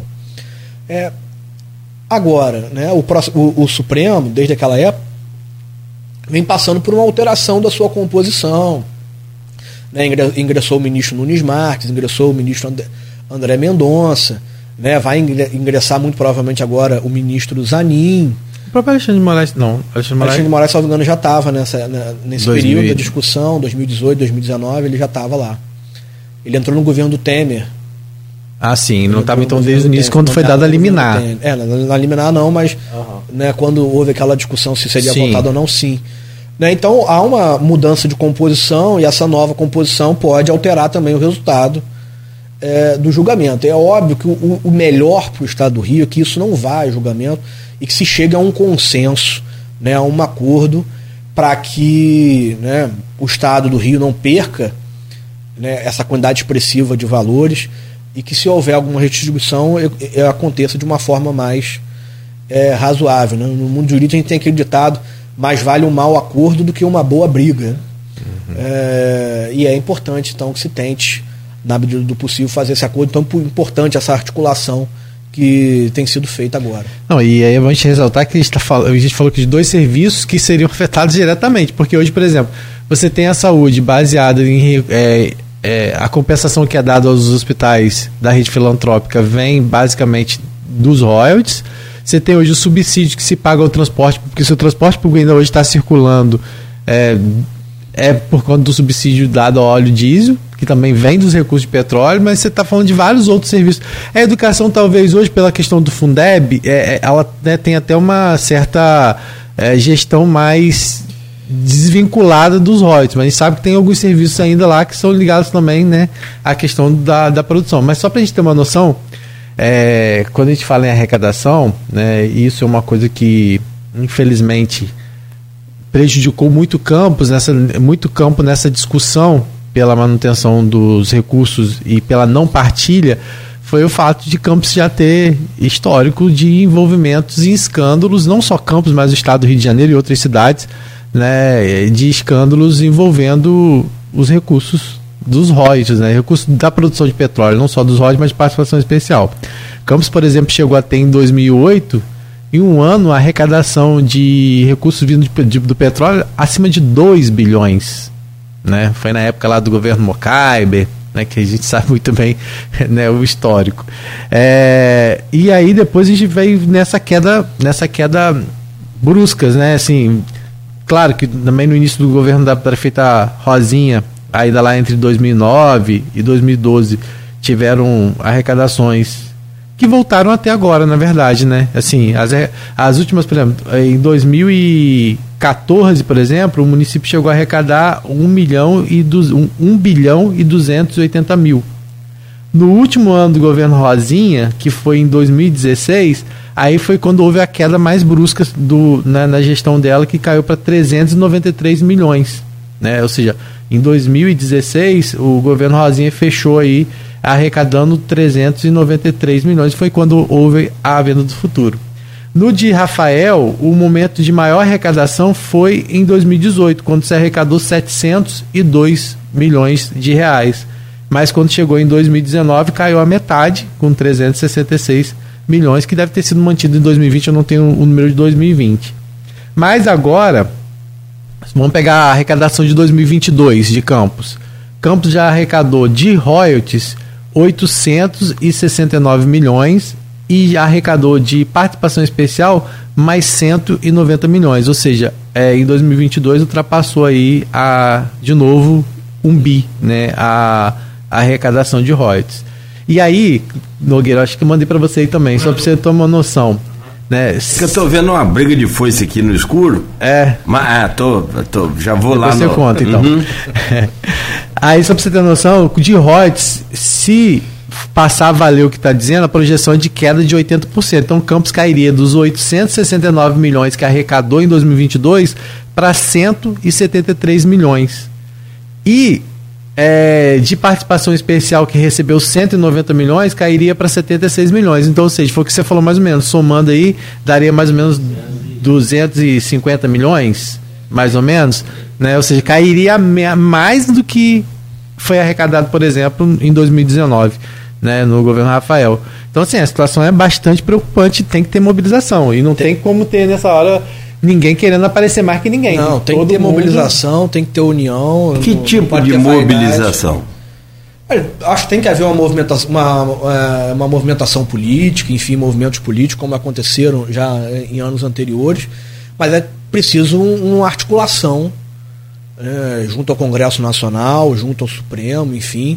É, é necessário que isso seja feito. Né? E Tem que trabalhar com todas as possibilidades, com a possibilidade de um acordo, mas também com a possibilidade dessa questão ser levada é, a julgamento. E aí precisa ser feita uma mobilização política. É, inclusive hoje tem esse encontro lá na Câmara Federal às 19 horas lá no, na Câmara, justamente para tratar com isso. Toda a bancada fluminense vai estar reunida. né, a gente trouxe essa informação lá no blog, Caminhos, é, inclusive né, da participação dos dois deputados que representam aqui a região, né, tanto o, o Caio Viano quanto o Murilo Gouveia vão estar participando dessa reunião e amanhã, na edição da Folha, a gente vai tentar trazer um resumo aí do mais ou menos do que foi decidido, mas o caminho inicialmente é tentar aí uma, uma agenda com o STF para apresentar de fato as consequências que essa partilha pode trazer para o estado do Rio de Janeiro para os municípios produtores, né? Que é um momento bastante tenso. Eu acho que a, a frente parlamentar também que foi criada na Assembleia Legislativa também vai fazer esse poder de articulação junto ao governo do estado para poder tentar aí minimizar esses impactos, já que por mais que o STF diga que não tenha nem nada previsto na agenda agora, o próprio governo do estado, segundo é levantado pela jornalista Berenice Seara, já teria tido a informação que setembro aí é o limite para que isso seja votado. Né? Então, se tiver que ter um acordo, é, tem que ser para ontem, né? Confesso a você que, é, analisando os especialistas aí, quem já teve lá administrando a prefeitura, a coisa fica realmente muito complicada se essa partilha de fato acontecer. Mas há um novo cenário, como o Zé falou. né? Tem outros estados que estão produzindo e que já não se interessam mais é, pela partilha do, desses, desses royalties. Vamos aguardar. São 8h43. Meu caro José Alves, meu caro Zé Paz, o Zé Alves está descansando agora. É, desculpa, perdão. Zé Neto, é, deixa eu só fazer um rápido intervalo aqui e a gente volta então a seguir para a gente fechar esse programa de hoje. São 8h44. A gente volta já. Tem gente já ali na. Também lá no, no William Passo, quer saber como adquirir o livro? Lá no grupo de WhatsApp, está pedindo informação no privado. E aí você pode passar, enfim. A gente reforça, né? A gente volta Também já postei lá o link, o livro Direito à Saúde, que vai ser lançado, é, de autoria do José Paz Neto. Na verdade Vai já foi lançado, né? Só a gente vai É, ter vai só ser uma aqui em noite Campos. de autógrafo. É isso. Pode ser assim? Então, ah, noite de autógrafo lá no Café Literário do Easy Senza. Com o oferecimento de Proteus, Unimed Campos, Laboratório Plínio Bacelar e Vacina Plínio Bacelar. Estamos com o Folha no Ar ao vivo. Hoje com o Rodrigo Gonçalves na bancada, recebendo aqui o José Paz Neto. Campos segue com o tempo nublado e muita fumaça ali na Lapa, na curva da Lapa. Botaram fogo ali no lixo de novo. É normal, todo dia tem, né? 8 e 51 Reta final, Rodrigo, eu peço a você a gentileza de abrir esse bloco então, por favor. Sim, a gente está recebendo aqui o José Paz Neto, que né, acaba de lançar e vai ter hoje aí mais. É, na quinta-feira vai ter essa. Como você já intitulou aí, uma noite de autógrafo lá no Café Literário do Easy Senza, a partir das 19 horas, né, pro lançamento, vamos dizer assim, oficial, recebendo os amigos lá, né, para prestigiar esse lançamento desse livro. Esse livro que foi construído um pouco também com a experiência do Zé à frente da Procuradoria do município, né, durante a gestão do governo Rafael Diniz, com experiência que ele viveu de demandas que chegavam da área de saúde para ele lá, né, e ele acabou aproveitando um pouco isso, porque às vezes se deparava lá com uma certa dificuldade em resolutividade desses assuntos, e aí ele pegou essa experiência vivida por ele, né, e colocou lá na dissertação de mestrado dele, e depois, por uma é, sugestão da banca, que gostou do material apresentado por ele e acha que isso não deveria, que isso deveria ser compartilhado, né?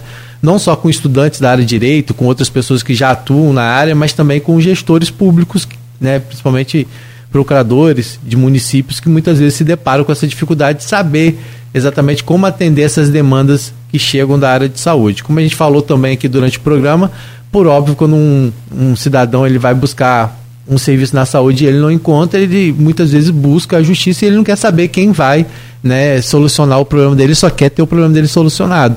Né? Então, muitas vezes isso chega para o município de uma forma e o município tem que tentar é, resolver isso porque tem prazo, muitas vezes bloqueio de recursos né, e outras situações que acontecem. E o Zé coloca né, essas, essas questões no livro, que é esse livro aqui, né, que a gente já mostrou, direito à saúde, o papel do município na execução de, das políticas públicas.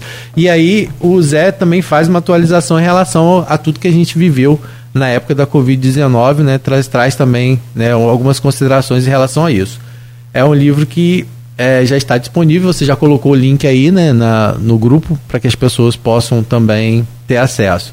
Mas como o José Paes foi procurador do município e viveu né, no, no governo Rafael, é momentos bastante complicados para o município financeiramente, a gente aproveitou para falar de outros assuntos como transporte e falar também sobre a questão da partilha dos royalties caso, caso ela aconteça. Mas receber o ZEC também, né, não tem como a gente não fazer aquela que, algumas questões políticas, né? E assim, Zé, como que você tem visto hoje essa questão da pacificação no município? Você até chegou a falar sobre essa questão muitas vezes de não, de não se ter um questionamento maior ao, ao governo, né? E isso muitas vezes pode estar atrelado porque a, as pessoas acharam, não, porque o governo está mil maravilhas.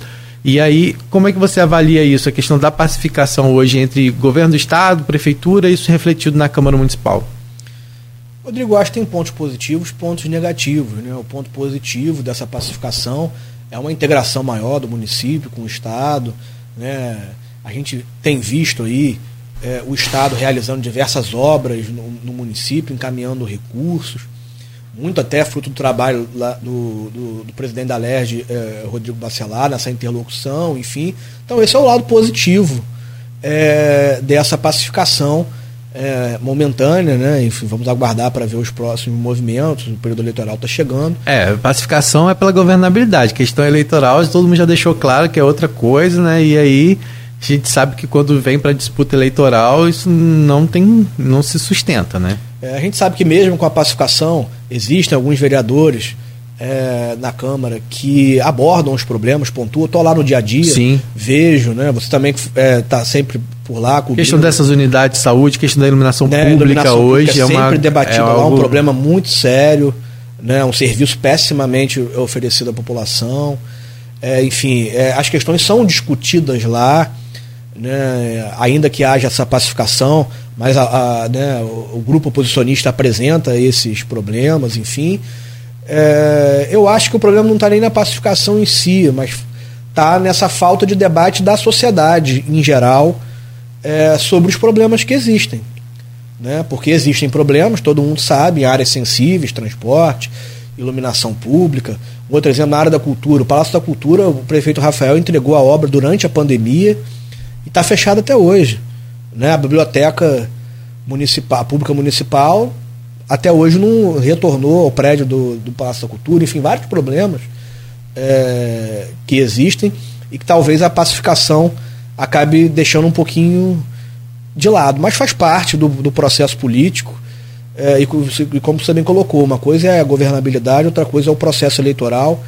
Muito provavelmente isso vai mudar aí né, em breve. É. E você? Você falou do Palácio da Cultura, terminou, eu não entendi. Vocês entregaram a obra do governo, Rafael? A gente não entregou ficou... a obra, a gente celebrou um acordo na época não ficou Ministério Público. aquela obra?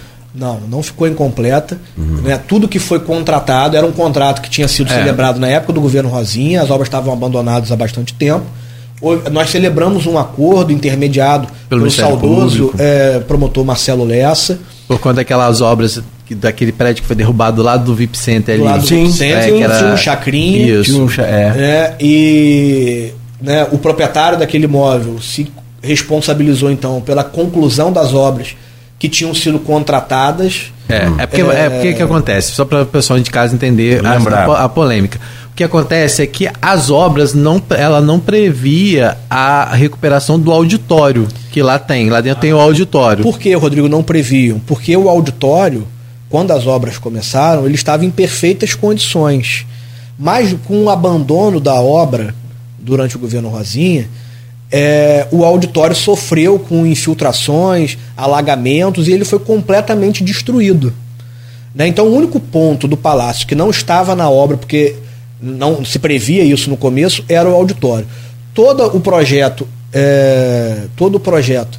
E não era possível mexer no, no, no, Foi na época a questão da falta de recursos impediu que o auditório fosse é, reformado mas todo o restante foi reformado de acordo Parte com o projeto da época. Né? Inclusive, houve, por meio da Superintendência de Captação de Recursos, né, captação de recursos do governo federal para criar ali um polo de inovação e etc., que trabalharia junto com a questão é, da cultura. Então não havia houve... recurso disponível para compra de materiais, só não foram comprados por conta do período eleitoral, porque não era permitida a transferência de recursos na época, por conta das eleições. É, e de forma inexplicável não houve hoje tempo não voltou. para o, o, Ainda o Rafael integrar, entregar? Não, o Rafael integrou, in, entregou. Integrou, as, integrou as obras, fez até um evento lá durante a hum, pandemia, hum, hum. enfim, é, organizado na época até pela, pela Cristina Lima, pela Suzy Monteiro, enfim. É, e desde então o palácio está fechado, a biblioteca que poderia ter voltado a funcionar é, não se sabe onde, onde está, enfim. Enfim, é, vários problemas poderiam ser debatidos né, e que infelizmente não vem. Né? A gente sabe que no, auto, que no atual cenário, né, pelo menos pelas pesquisas que foram divulgadas, enfim, que o governo tem uma avaliação é, positiva, a gente sabe que o governo, que o, que o prefeito é favorito para se reeleger é, dentro desse cenário, é, mas isso não é, impede que os problemas sejam discutidos é, e que nomes sejam postos aí no debate Sim. político e que nomes se apresentem para concorrer. Né? Seria muito triste. Né? Às vezes parece que o prefeito quer isso, né? quer ganhar a próxima eleição de WO, assim, ó, vou concorrer sozinho, é, porque meu governo está bem avaliado, então é, eu vou concorrer sozinho. Mas seria o pior, a, a, a pior escolha da população campista seria essa. Né? Eleger alguém sem ter o debate, sem ter né, uma discussão com outros nomes com outros perfis políticos, outras ideologias políticas, é, eu acho que os nomes precisam se colocar de forma clara, objetiva. A gente já está aí no meio de 2023, né, o processo eleitoral está se avizinhando é, e os nomes precisam ser postos. Né, as candidaturas precisam ser, as pré-candidaturas precisam começar a ser postas. Né. A gente tem alguns nomes aí ventilados, como do professor Jefferson, né, profissional super qualificado, já com experiência administrativa, é, grande lá no IFE, enfim, é, o ex-prefeito Sérgio Mendes também vem se colocando aí é, como um, é, um possível é, pré-candidato. Sempre se ventila a candidatura do Caio Viana, que já foi candidato outras duas vezes, enfim. É, se ventila às vezes também a candidatura do presidente da Câmara, do Marquinhos Bacelar. É, inclusive agora há a possibilidade, né, assim, do que diante do que aconteceu recentemente envolvendo o nome do Caio, né, de um desgaste que houve político, já se fala até na possibilidade de uma pré-candidatura do Bruno Viana. Que é também, porque o, o, próprio Eduardo Paes já deixou claro que ele quer candidato nas principais cidades é, do estado do Rio de Janeiro, né? Claro que por pretensões futuras que ele tem do, ao governo do estado. Então ele precisa fortalecer o seu nome no interior.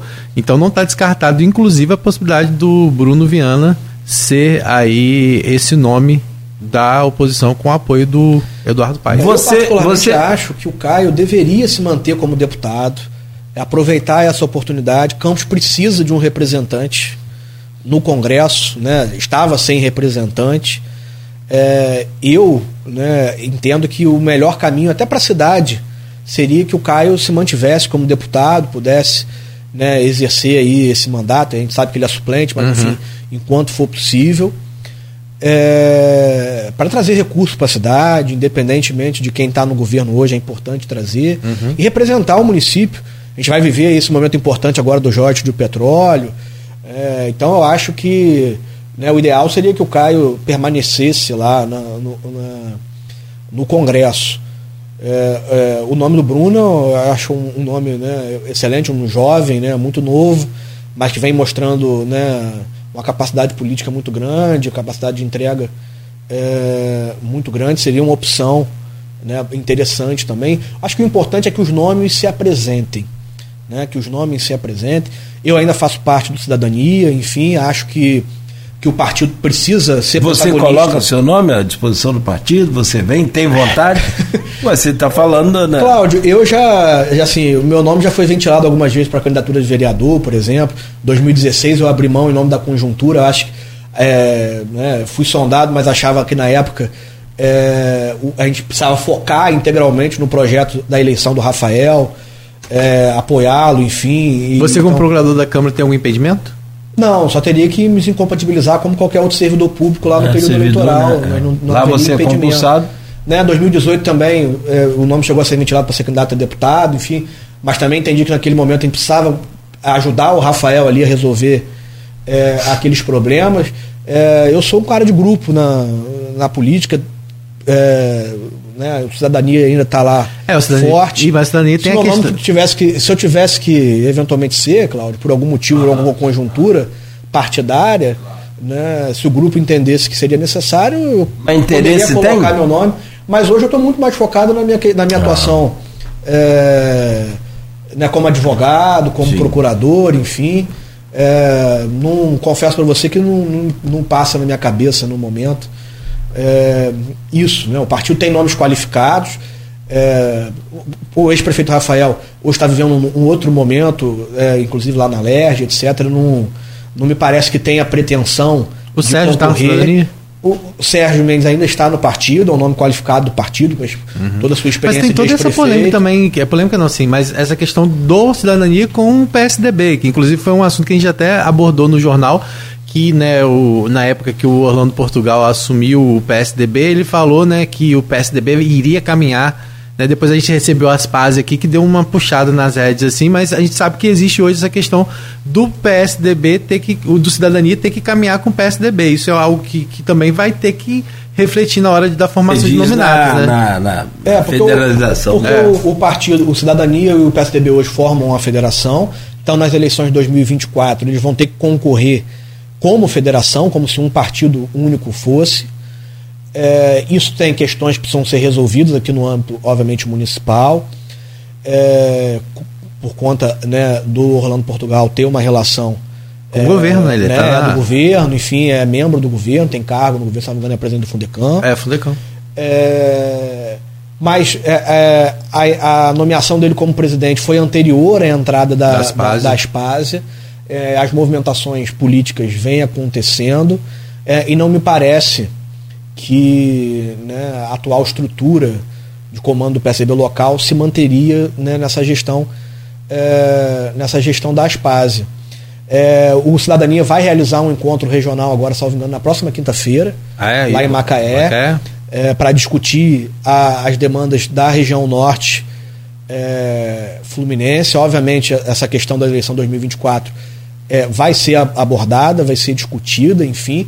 É, eu, particularmente, acho que o cidadania tem que manter o protagonismo nas eleições, como vem mantendo nas últimas eleições, né, seja com um candidato próprio, ou seja é, apoiando uma outra candidatura, é, indicando um candidato a vice, enfim.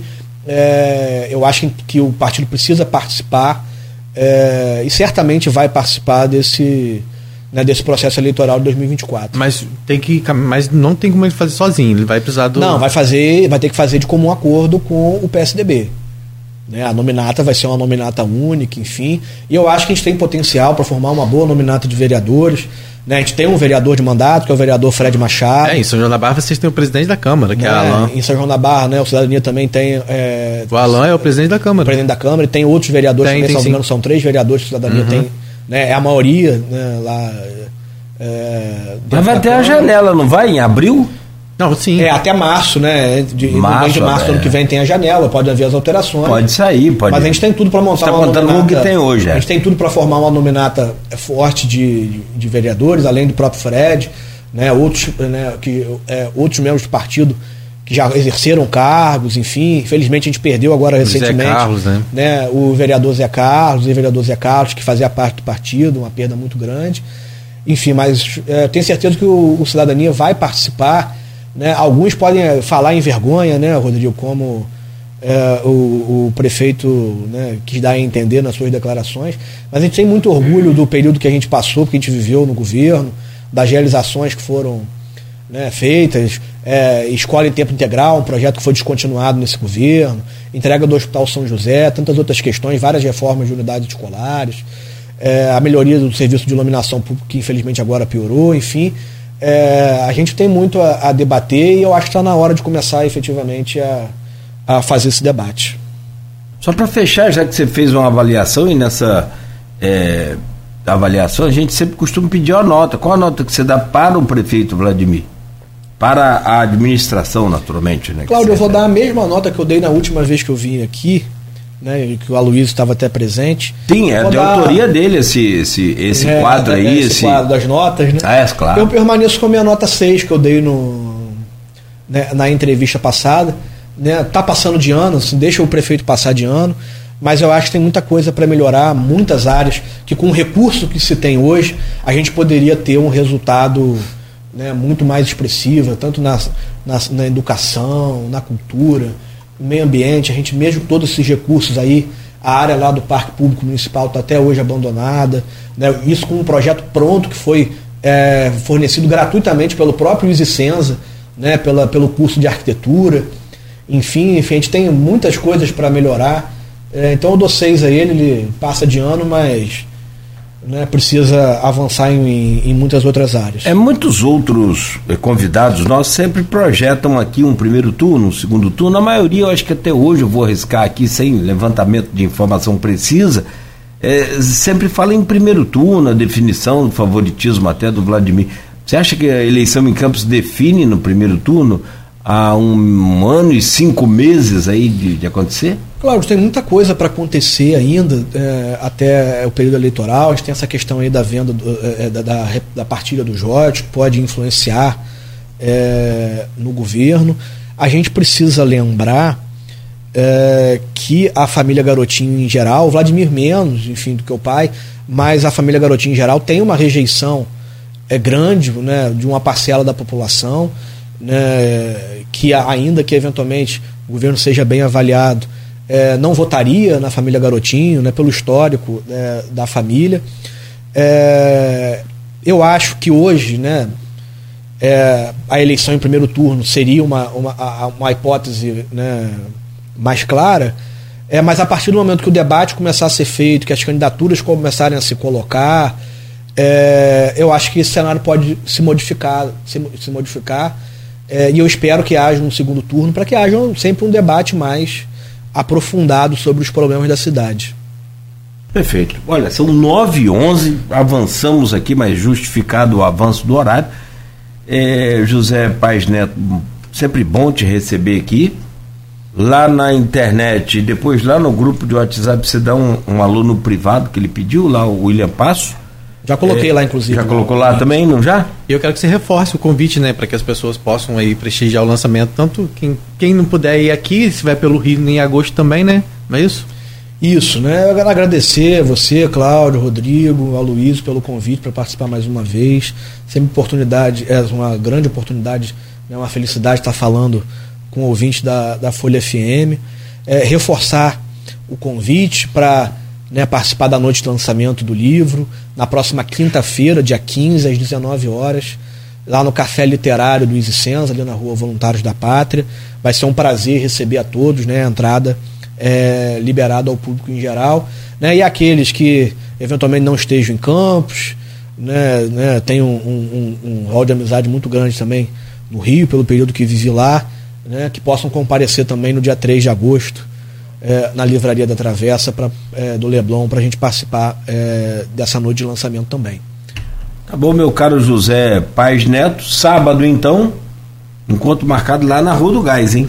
Com o americano em Araruama, três da tarde, nessa disparada do americano aí rumo à primeira divisão. Saudações alvinegras. Saudações. Mas você é botafoguense, não, né? Não, eu sou vascaíno, a gente não está no momento muito, muito agradável, não, mas Podia ter deixado essa parte, né? o, o Vasco já é conhecido pelo time como se, pelo seu time da virada, a gente vai, Aham. Vai virar. vai virar isso aí.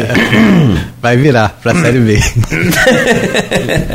Não deixa de ser uma virada, né? Rodrigo é flamenguista, cara. Ai, que. Beto também é flamenguista.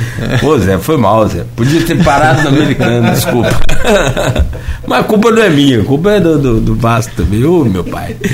Meu caro é, Rodrigo, então, bom dia para você, obrigado por hoje. Amanhã você já anunciou, vamos ter aqui o, o diretor, o presidente lá do IMTT, o Godard, Nelson Godard, para falar sobre os, essa questão do transporte público, essa polêmica toda aí dessas obras também. Enfim, amanhã às sete da manhã aqui no, no Folha no Ar, novo encontro marcado. Obrigado, Rodrigo. Bom dia.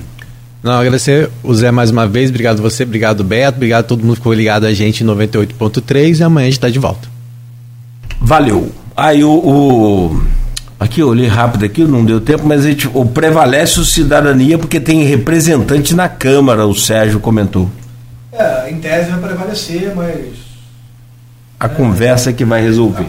as direções que vão entender, que vão se entender. Às Perfeito. vezes pode vir uma.